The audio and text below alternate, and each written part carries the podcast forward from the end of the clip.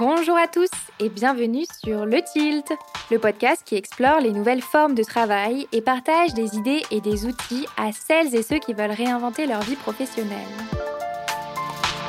Je suis Léa Audrin, coach et formatrice en transition de carrière et mon but est de vous aider à déclencher votre tilt et naviguer entre les différentes phases de votre vie pro pour vous y épanouir pleinement. Un tilt, c'est une prise de conscience, un déclic grâce auquel un nouveau monde des possibles professionnels s'ouvre.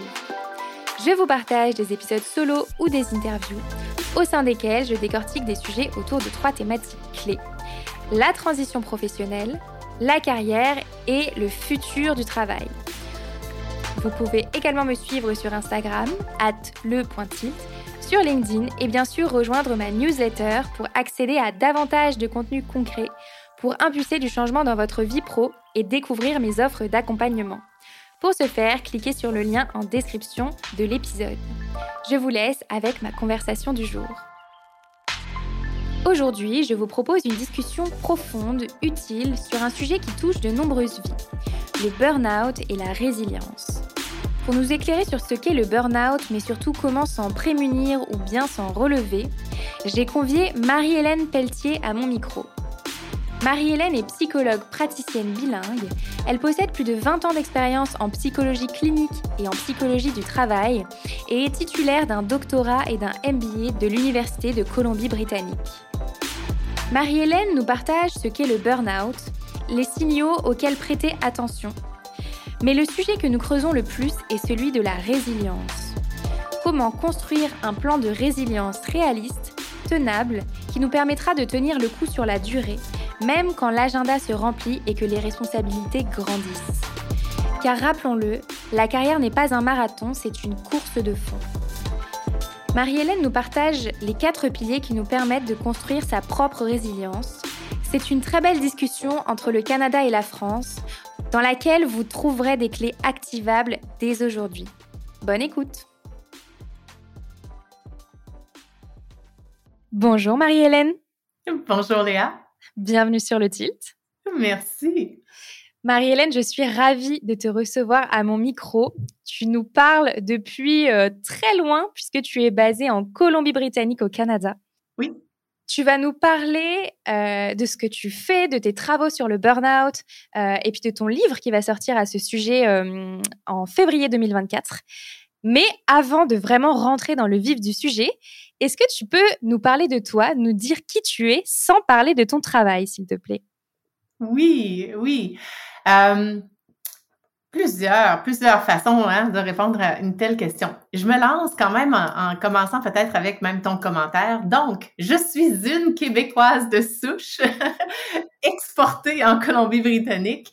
Euh, mais oui, donc du Québec, euh, né au Québec, je suis donc une fille, je suis une sœur, je suis euh, une femme, une exploratrice aussi. J'aime beaucoup découvrir toutes sortes de choses, tant dans ma vie personnelle que professionnelle. L'une des choses que j'aime particulièrement, c'est les montagnes.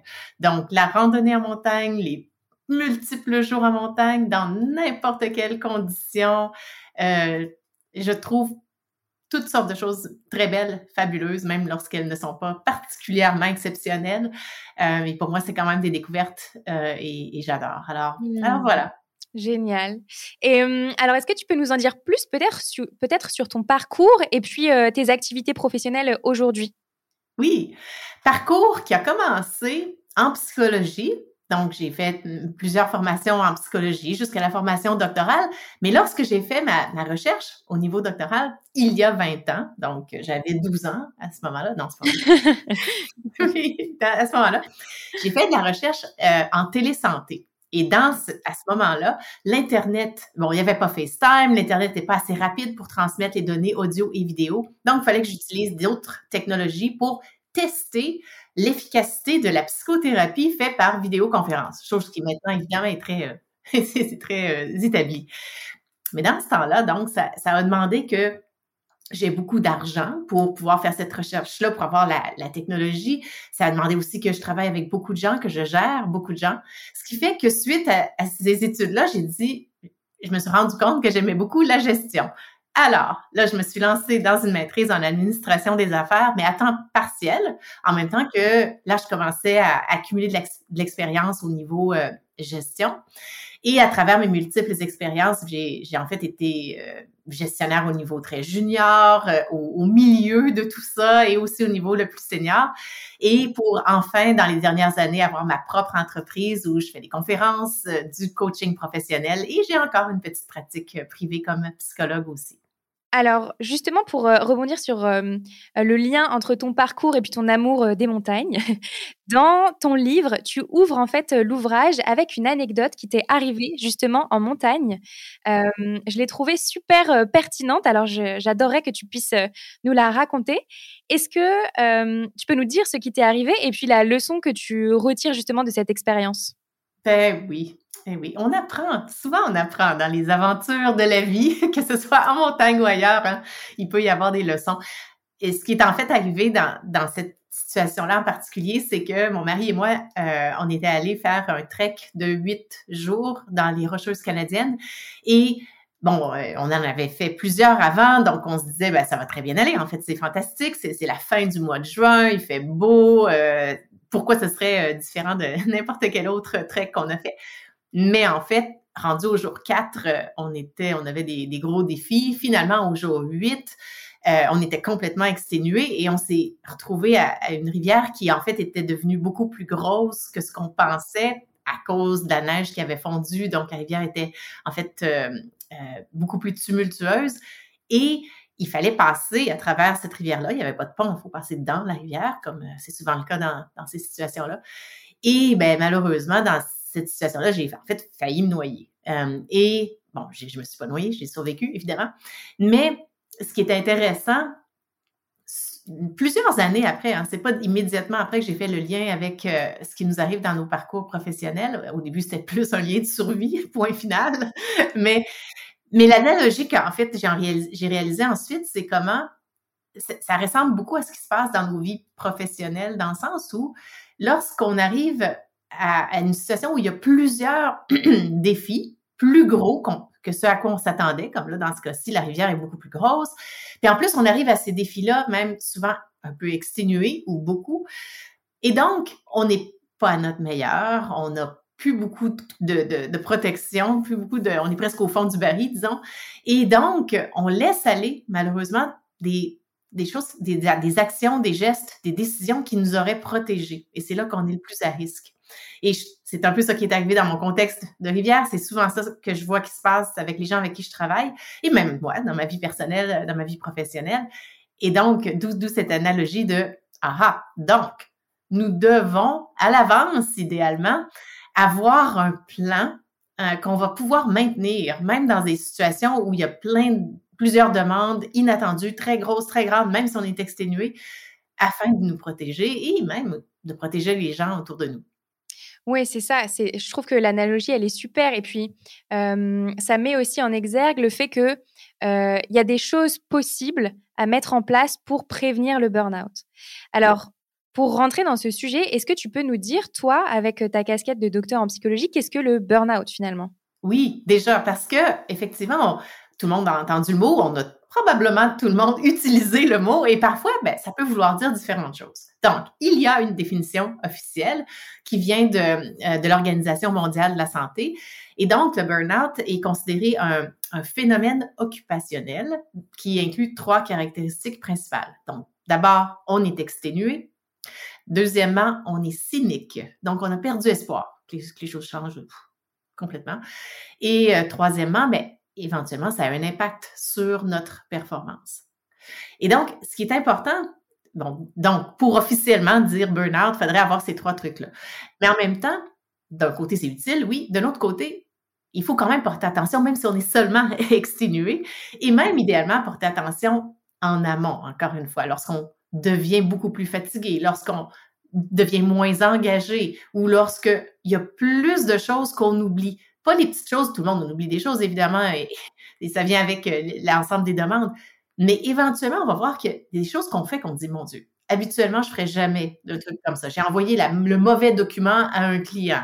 Euh, des choses que, oh, oh, oh, c'est plus dans le, les petits oublis, c'est dans les erreurs plus importantes. Et donc, on doit porter attention. Ça, c'est, hum, je trouve que la question euh, des signaux euh, pré-burnout ou euh, burnout, elle est, elle est cruciale. Donc, il y a ces premières, hum, ces premières briques peut-être d'inattention, cette grande fatigue qu'on peut rencontrer. Est-ce qu'il y a d'autres signaux qui sont assez fréquents dans une situation de burnout? Ben oui, et je te dirais, Léa, c'est que donc, le, burn, le, burn-out n'est pas un diagnostic comme tel. Hein? Donc, on a dit phénomène occupationnel. Mais souvent, lorsqu'on a ces trois caractéristiques-là, ça mène à des diagnostics. Par exemple, du côté santé mentale, souvent, ça va être une combinaison d'impact sur notre humeur et notre anxiété.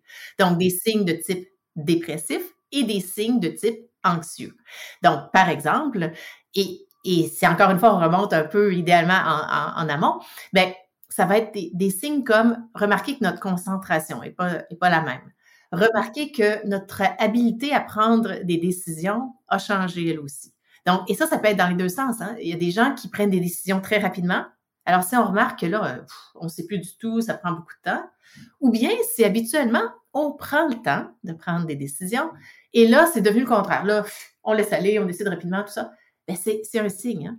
Et donc, évidemment aussi, ça peut être des signes de juste se sentir plus stressé, se sentir plus tendu. Des fois, les gens sentent dans leurs épaules, dans leur système digestif, ça dépend.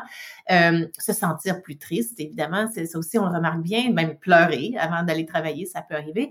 Euh, mais je, te dirais un signe aussi que les, les gens, parfois, on ne le remarque pas, c'est de ne rien sentir. Hein?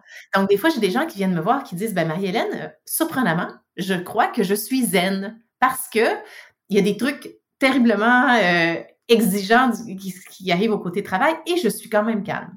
Et même, il y a des trucs extrêmement frustrants, hum, je suis quand même calme. Et là, je leur demande, et qu'est-ce qui se passe s'il y a des, choses merveilleuses qui se passent dans votre vie? Est-ce que vous vous sentez heureux, heureuse? Et là, ils me disent, euh, non, encore là, je suis pareil. Et là, c'est ça. C'est qu'en fait, c'est pas qu'on est zen, c'est que on, a arrêté de sentir. Et ça, c'est un signe important à, porter attention. Un des signes qu'on remarque moins. Mmh. Ouais, c'est super intéressant. Et en fait, c'est comme si on s'était mis en off finalement, euh, qu'on s'était éteint, quoi. Oui. C'est ça. Et alors, à quel, euh, à quel moment c'est important de prendre en compte ces signaux-là? À partir de quel instant on se dit, bon, là, c'est important que je le prenne en compte? Oui. Eh bien, Léa, je dirais maintenant, tout de suite, à tous les jours, tout le monde.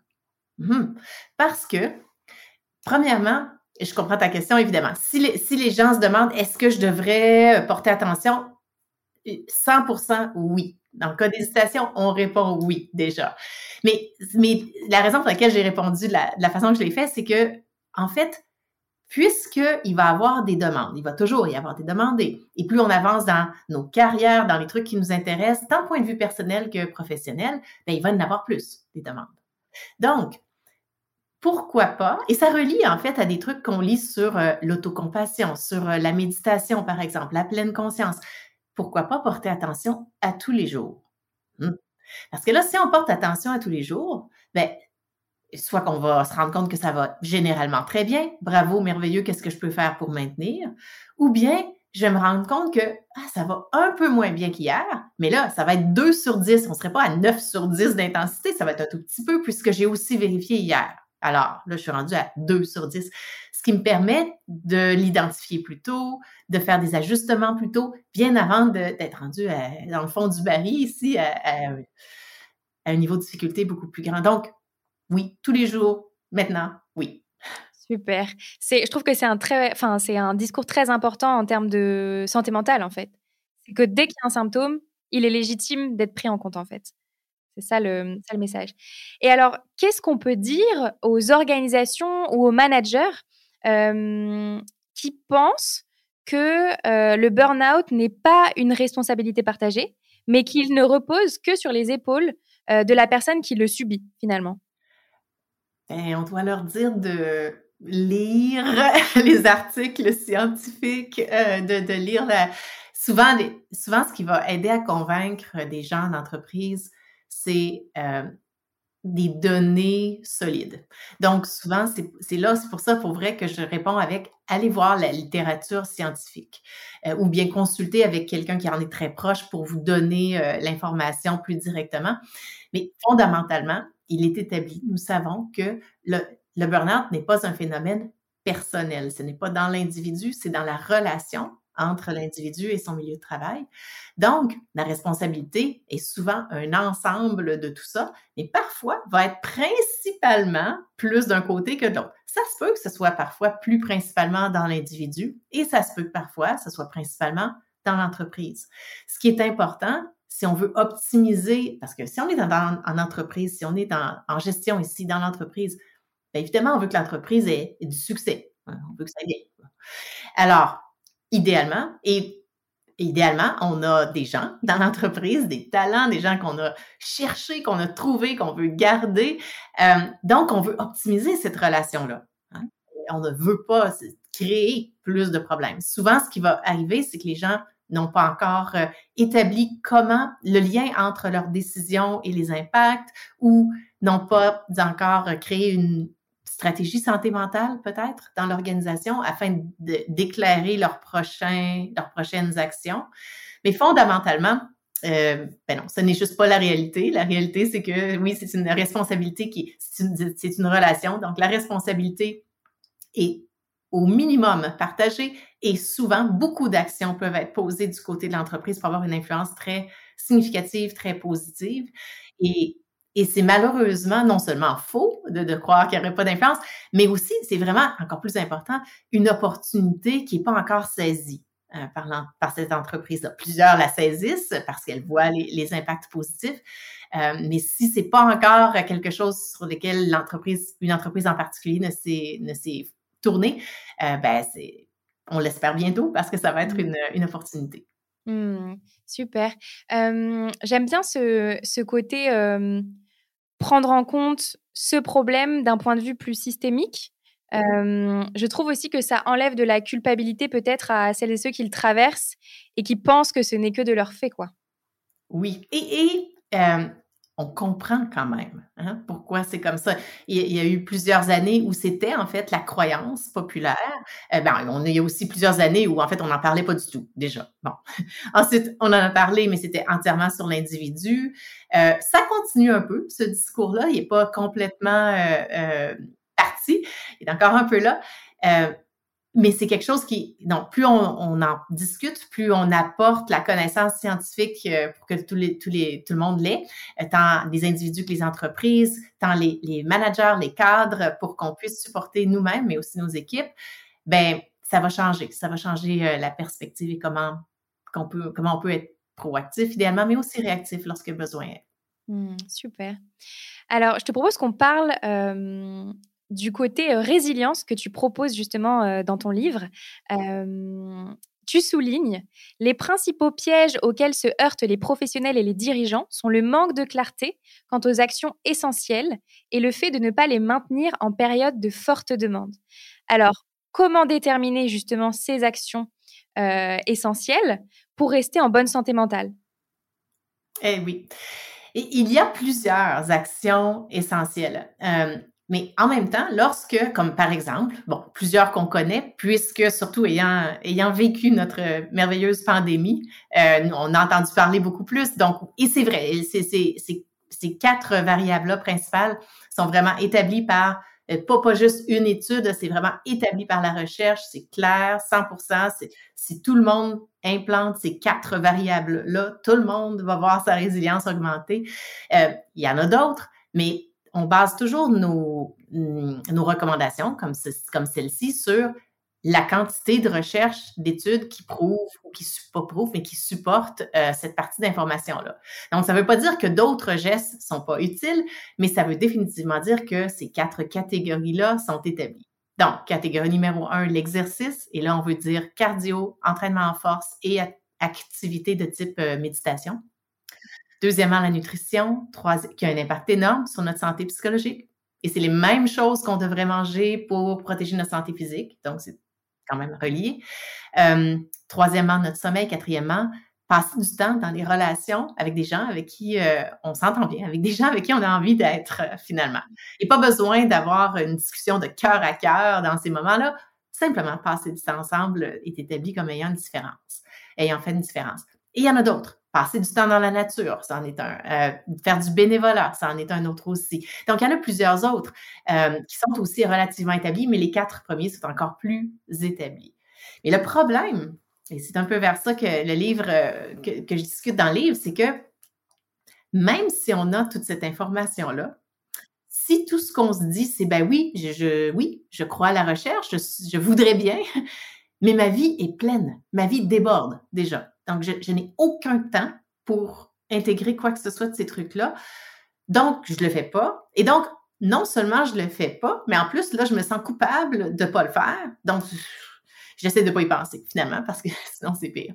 Et ce que je fais dans le livre, c'est que j'apporte donc toutes ces connaissances-là du côté psychologie, mais je les je les combine avec des connaissances du point de vue des affaires, de particulièrement la stratégie qu'on utilise dans le domaine des affaires, pour créer un plan stratégique pour nous-mêmes ici. Donc, qui tient en ligne de compte notre contexte. Et c'est là que les choses changent. Ok. Alors, est-ce que justement, tu peux nous en dire plus euh, sur les fondations de euh, ce plan-là qui fait qu'on va pouvoir euh, maintenir cette résilience et rester en bonne santé mentale et performant dans l'entreprise? Oui, et être plus heureux dans nos vies, sérieusement. Bien sûr. euh, ben, il y a plusieurs façons de se rendre là, mais ce que je voulais vraiment faire dans le livre, c'était d'aider mon lecteur, ma lectrice, qui est donc très occupée et tout ça, et, qui a beaucoup de demandes, aider à, à, faire un focus efficace sur les choses, les potentiellement les plus efficaces, oui, les plus importantes pour se rendre à créer un plan qui va être personnel. Donc, le focus que je suggère, c'est de prendre un moment de réflexion sur nos valeurs. Donc, qu'est-ce qui est plus important pour moi dans la vie, personnelle et professionnelle? On écrit. Prendre le temps d'explorer euh, à quelles demandes je fais face et quelles sont mes sources d'énergie. Et là, élément très important dans les demandes, on veut demandes personnelles et professionnelles, les deux, et on veut les demandes négatives, chose que souvent les gens vont aller chercher, mais aussi les demandes positives.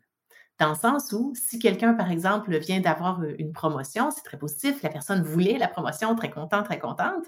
La réalité, c'est que cette promotion-là veut aussi dire changement, adaptation, besoin de plus d'énergie. Donc, c'est une demande. Hein. Donc, clarté sur nos demandes et nos sources d'énergie. Ensuite, clarté sur la réalité, vraiment, pas, le souhait, pas, le de minimiser euh, quoi que ce soit, la réalité de notre contexte. Et donc, qu'est-ce qui est un peu comme on ferait dans le domaine des affaires avec euh, une analyse des, opportunités, des, menaces euh, et donc tout ça, ici, dans notre contexte personnel? Je trouve que c'est dur d'avoir une, une objectivité sur cet aspect-là. Oui. Parce qu'il y a toujours plein de biais qui viennent finalement teinter un peu notre expérience, en fait, de la réalité. C'est très vrai et c'est tout, c'est souvent un biais qui minimise les difficultés, un biais optimiste. Et en fait, ce biais, tu as tout à fait raison, euh, parce qu'en fait, bon, si c'était facile, on le ferait tous et toutes déjà et ce serait euh, établi, merci, tout, serait parfait. Mais non, on le fait pas. Un peu en partie à cause de ce biais optimiste-là, qui a beaucoup d'avantages, c'est ce qui nous donne l'envie de foncer, même quand il y a beaucoup de défis. Euh, c'est bon, c'est très positif. En même temps, il y a des moments où avoir une perspective réaliste va nous permettre d'identifier avec plus de, de justesse euh, quels, quels, sont les, les, gestes que je peux poser et qui vont en fait être vraiment faisables, qui vont être réalistes. Hein. Mais oui, effectivement, euh, c'est pour ça que c'est un peu en partie pour ça en fait qu'on fait ces exercices-là pour nous assurer d'aller voir l'angle mort, d'aller visiter la partie de, la situation qu'on ignore, de, laquelle on se retourne. Non, on veut voir vraiment l'ensemble de la situation.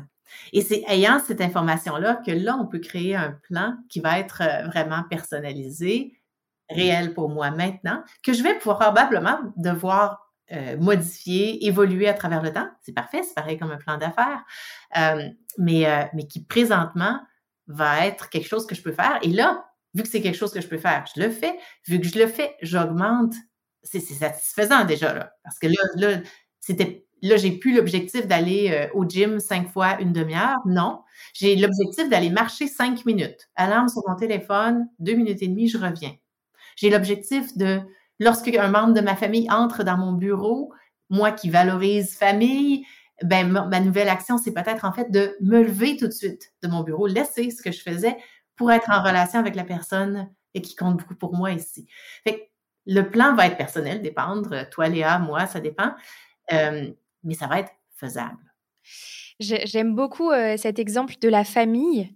Euh, moi, à côté du podcast, j'accompagne des gens justement à changer de vie professionnelle et on travaille sur les valeurs, justement. Et souvent, il y a cette idée que les valeurs euh, directrices ne sont pas compatibles avec le pro. Par exemple, la famille. Bon, euh, comment est-ce que euh, cette valeur peut aussi nourrir mes ambitions professionnelles De prime abord, j'ai plus l'impression que ça va venir les freiner. Et ce que je trouve intéressant dans ta vision des choses, c'est qu'en fait, tu le vois comme une priorité de nourrir celle-ci pour que derrière, les objectifs professionnels puissent être mieux, euh, enfin réalisé avec plus d'énergie, plus, plus aligné finalement. Oui, oui, et très bien dit. Et parce que la réalité, c'est qu'en particulièrement, comme tu le dis, en, période de transition, particulièrement si c'est la première fois qu'on transitionne, euh, ben, souvent, et tu me diras, toi, ton expérience dans ton travail, ce que j'observe souvent, c'est que jusqu'à ce moment-là, euh, les gens ont suivi les recommandations, les règles, la, progression, euh, la prochaine promotion, les trucs comme ça. Des règles qui parfois, oui, correspondaient à leurs valeurs, mais étaient aussi guidées par l'extérieur. Et lorsqu'on arrive parfois à une transition, qui va être personnelle à chacun et à chacune, mais c'est notre transition, c'est un moment clé, un moment euh, où, où c'est ce n'est plus la décision des autres, ce n'est plus les règles des autres, c'est comment moi je veux vraiment faire, créer ma prochaine, mon prochain chapitre. Et, euh, et dans cette réflexion-là, oui, aller s'attacher à nos valeurs va avoir plein d'impacts positifs, en plus d'être bien aligné, évidemment, euh, mais en fait, créer même plus d'énergie, plus de santé euh, et nous permettre de prendre ces prochaines, ces, ces, prochains pas-là avec, avec l'espèce de, ben, de, confiance et d'énergie qui vient avec un bon alignement avec nos valeurs. Mmh, c'est clair. Alors, du coup, Marie-Hélène, tu nous disais que la deuxième fondation pour construire euh, ce plan de résilience, c'était justement euh, de, bâtir ce terrain euh, objectif, réaliste. Et ensuite, quelles sont les autres fondations pour y parvenir? Bien, donc, on disait valeurs, explorer nos, sources de demande et, et, nos sources d'énergie, le contexte. Et au bout de tout ça, euh, ce qu'on veut créer, c'est un, plan, un plan stratégique. Et donc, certaines personnes sont déjà euh, euh, au courant de comment, de à quoi ça peut ressembler, mais je, nous le nomme pour qu'on soit tous et toutes sur la même page.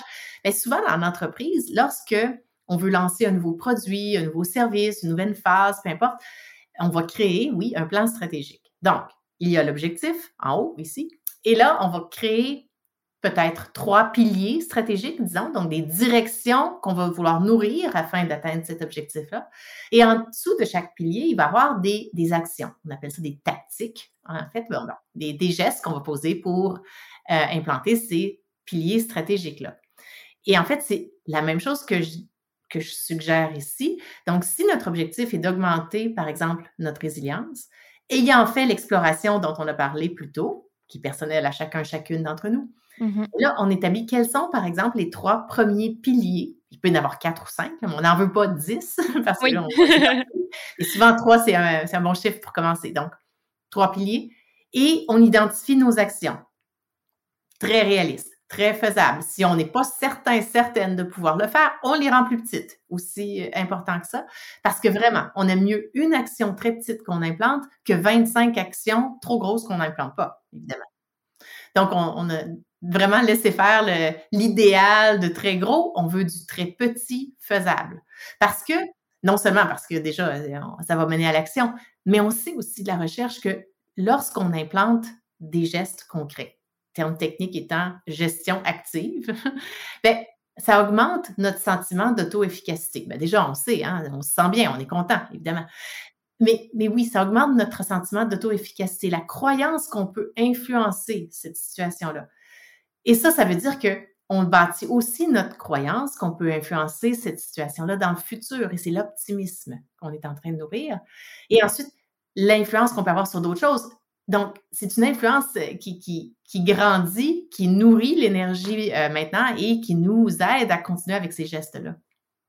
J'aimerais euh, t'interroger sur parfois une image qu'on a de la résilience comme étant quelque chose qui se construit en tenant bon, en étant optimiste coûte que coûte. c'est quoi ton point de vue là-dessus? Est-ce que tu penses que ça, c'est la résilience finalement?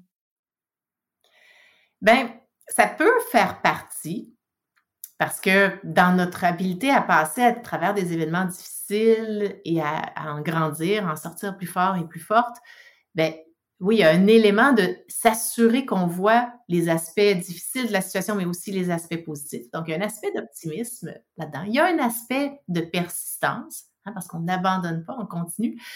Euh, mais c'est pas tout. Euh, et on doit définitivement, et c'est pour ça qu'il y a tous ces autres éléments de réflexion-là que, que je suggère, que on veut avoir une perspective réaliste. Parce que cette perspective réaliste-là, par exemple, dans un contexte de travail, disons, les choses sont difficiles, qu'est-ce que je fais? Est-ce que je fais simplement rester positive et, persister? On veut un élément de ça, mais on veut avoir fait une réflexion de un instant. Quel est l'ensemble des demandes auxquelles je fais face ici? Et est-ce que peut-être les demandes sont en fait devenues complètement hors normes, complètement non réalistes ici? Et et est-ce que je peux donc augmenter ma résilience le plus possible pour en fait prendre des décisions? Est-ce que je vais pouvoir avoir une conversation avec mon manager peut-être? Voir quelles choses peuvent être modifiées. Est-ce que je peux avoir une influence sur la situation qui se passe ici? Parfois on peut, parfois on peut pas. Et, et mais on veut voir qu'est-ce qui est possible parce que peut-être que ma décision, ça va être en fait de décider de faire autre chose. Donc, c'est pas une situation où on peut simplement juste rester positive et continuer parce que si on fait seulement ça sans évaluer la situation dans sa réalité, ben en fait, on se met à risque. Hein, parce que si les demandes continuent et tout ce qu'on fait, c'est être positif et continuer, ben éventuellement, euh, ça, descend. Oui, c'est ça. C'est comme une, euh, enfin, poussée à l'extrême, cette positivité, elle peut être euh, finalement une espèce de d'armure qu'on se met pour continuer, continuer, continuer toujours plus. Et en fait, euh, cette armure, elle n'est pas tenable sur le long terme, en fait. Ben non. Éventuellement, compte tenu d'assez de demandes, tout le monde peut le ressentir et, le ressentir de façon euh, très difficile. Donc, euh, la ligne peut être différente pour différentes personnes ou pour la même personne à différents moments dans sa vie, mais fondamentalement, nous ne sommes pas des machines, on est des êtres humains, et donc éventuellement, il va avoir un impact. Mmh. C'est super intéressant. Je, sur mon podcast, je parle beaucoup de l'accélération du rythme de travail aussi, euh, qui s'est produit euh, post-ère industrielle. et je ne sais pas ce que tu en penses, mais j'ai l'impression qu'on arrive à un point là aujourd'hui, en tout cas en France, je ne sais pas comment c'est au Canada, où on se rend compte qu'en fait, euh, on ne peut pas aller plus loin euh, en termes de charge mentale, de demande euh, pour les travailleurs, parce qu'en fait, nous ne sommes que des humains et on a un temps, une énergie, une capacité avec notre cerveau limitée, quoi. Et je trouve que ce qu'on vit actuellement en termes de transition du monde du travail est à la fois effrayant et en même temps passionnant parce qu'on arrive euh, au bout d'un modèle en fait, j'ai l'impression. Oui, oui, on arrive euh, au bout d'un modèle et on, a, on est en fait même entré déjà dans le prochain modèle avec l'intelligence artificielle. Et donc, ce que ça veut dire, et bon, il y, aura euh, beaucoup de, de découvertes dans, dans, cette, dans ce nouveau modèle-là aussi, mais oui, effectivement, on ne peut plus continuer à simplement juste euh, quoi augmenter, optimiser tout ça. Non, d'un côté. Et d'un autre côté, la vague intelligence artificielle est là. Donc, et quand la vague est là, on peut pas simplement dire, ben moi, je ne bouge pas, je suis dans la vague. Non, non, la, vague est là. La on est dans la vague.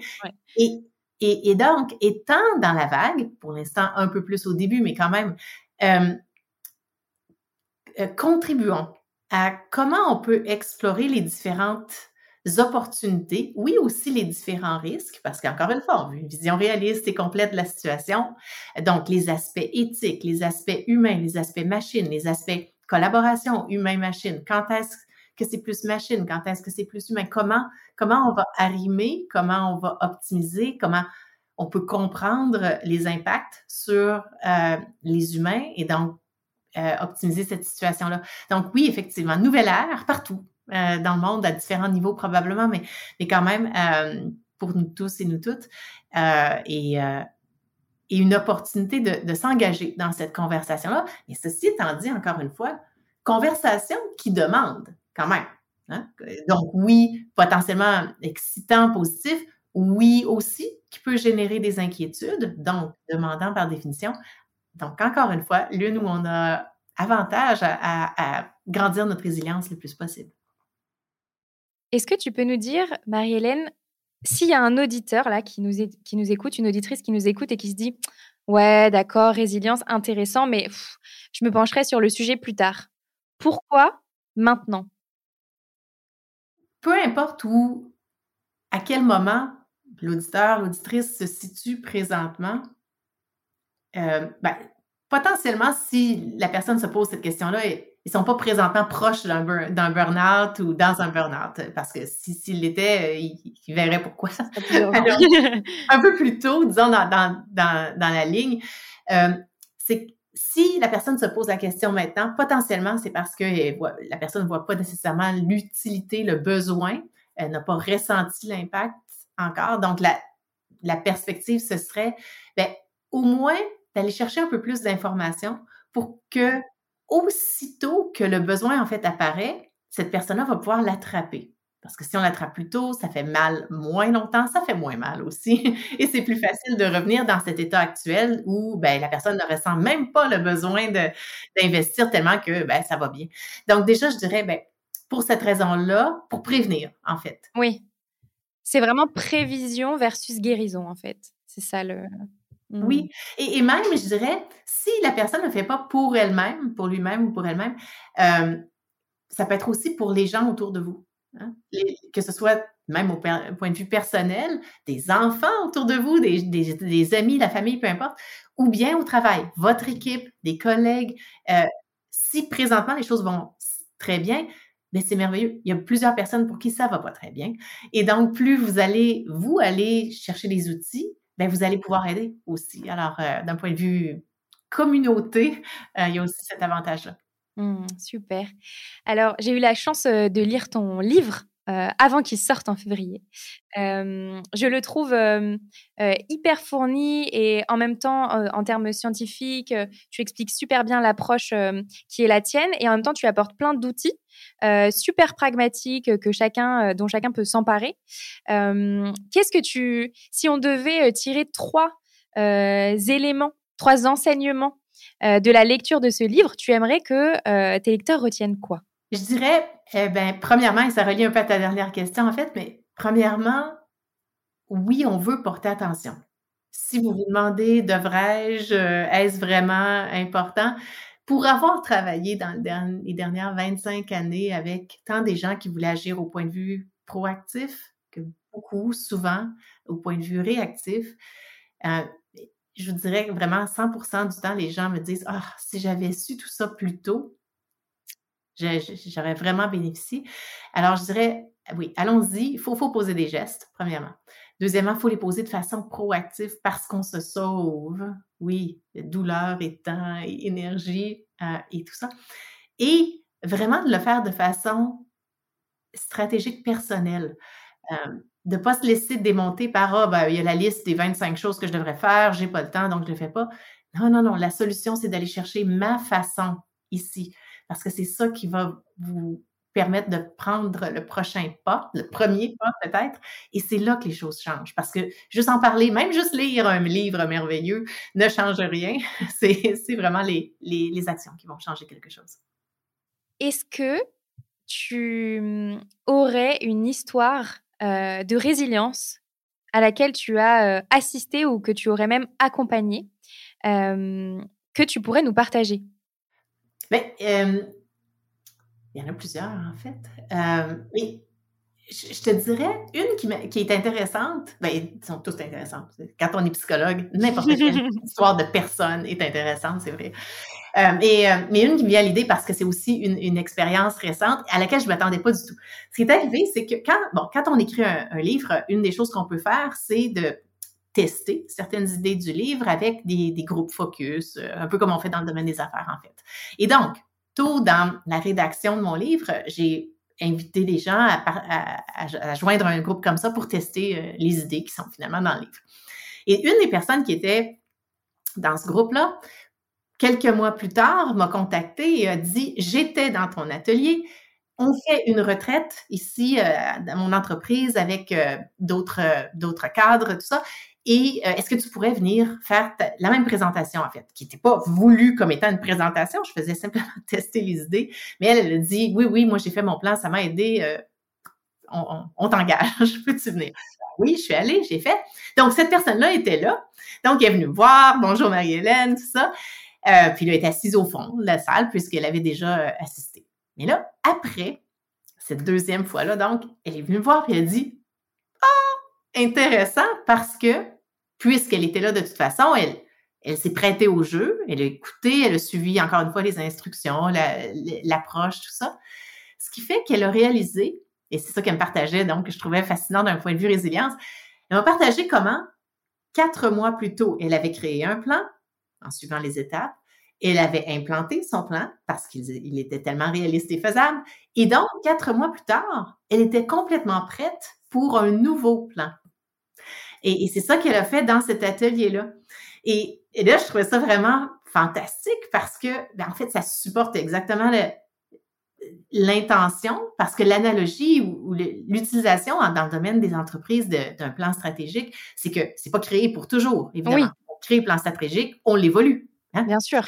Et, là, c'était ça qui est arrivé naturellement sous, sous mes yeux. Alors, euh, alors ça, ouais, je trouvais ça vraiment, euh, vraiment fascinant de, de voir la résilience en action parce que c'était un plan, il était implanté, on était prête pour le prochain, elle était excitée, très contente d'avoir euh, fait le premier, fascinée en fait, donc encore plus motivée à créer ce prochain-là. Alors voilà, ce serait une histoire que j'ai trouvée vraiment inspirante.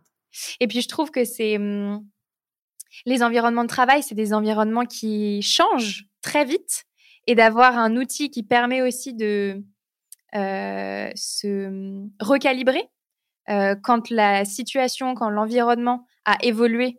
Euh, je trouve que c'est très, c'est très puissant d'avoir ça dans sa besace à outils.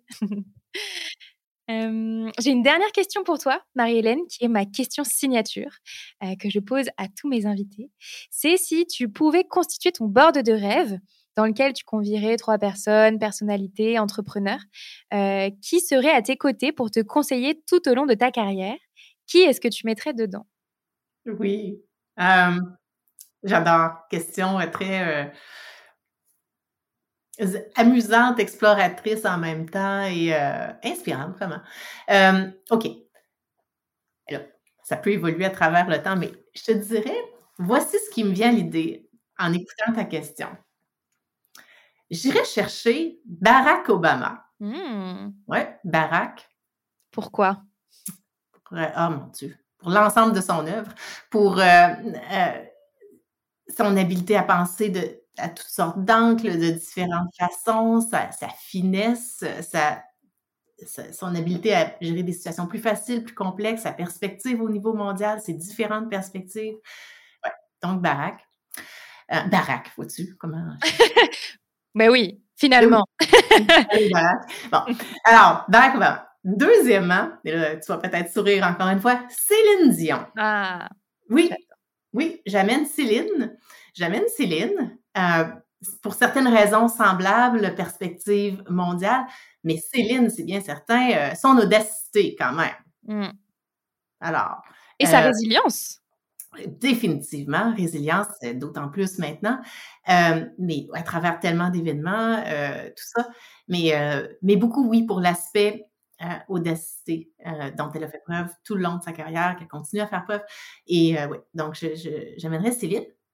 Et quand même, j'apporterai euh, Robert Cialdini. Donc, Robert, docteur Robert Cialdini, qui est euh, professeur de psychologie sociale euh, en Arizona, euh, auteur euh, New York Times bestseller, Wall Street Journal bestseller. Son livre principal, c'est Influence en, anglais, mais en français, c'est Influence. Ah oui, traduit en 28 parles dans ton livre. Je ben, l'ai noté dans ma liste à lire. ah ben oui, oui. Mm. Euh, donc, Robert Cialdini, évidemment, pour toute son, son expertise, mais lui aussi très entrepreneur dans, dans son approche, très euh, il apporte beaucoup la psychologie et le domaine des affaires euh, ensemble dans plusieurs de ses perspectives, toujours pragmatiques.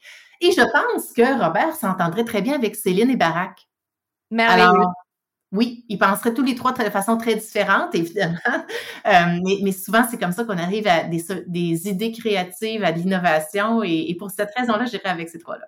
Ah, c'est génial. Bon, Marie-Hélène, si un jour tu te retrouves autour de la table avec Barack, Céline et Robert, envoie-moi une photo. que je vais t'inviter, Léa. Ah, ben j'apprécierais, vraiment. je ferai de la cohérence cardiaque avant de venir. mais... avec joie. Marie-Hélène, quand est-ce que sort ton livre? Le 6 février 2024. Il est en précommande maintenant, mais euh, oui, 6 février. Super, je partagerai ça euh, sur mes réseaux sur le Tilt. Un grand, grand merci euh, pour euh, tous tes partages. Et vraiment, euh, j'encourage toutes celles et ceux qui ont envie de bâtir un plan de résilience à lire ton livre parce que c'est vraiment une belle, un bel ouvrage. Merci Léa, c'était un plaisir. Merci Marie-Hélène.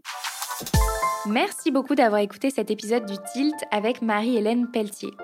J'espère qu'il vous aura permis de mieux comprendre ce qu'est le burn-out et surtout d'avoir les bases pour créer votre propre plan de résilience. Et comme vous êtes encore là, à m'écouter, c'est certainement que cet épisode vous a plu.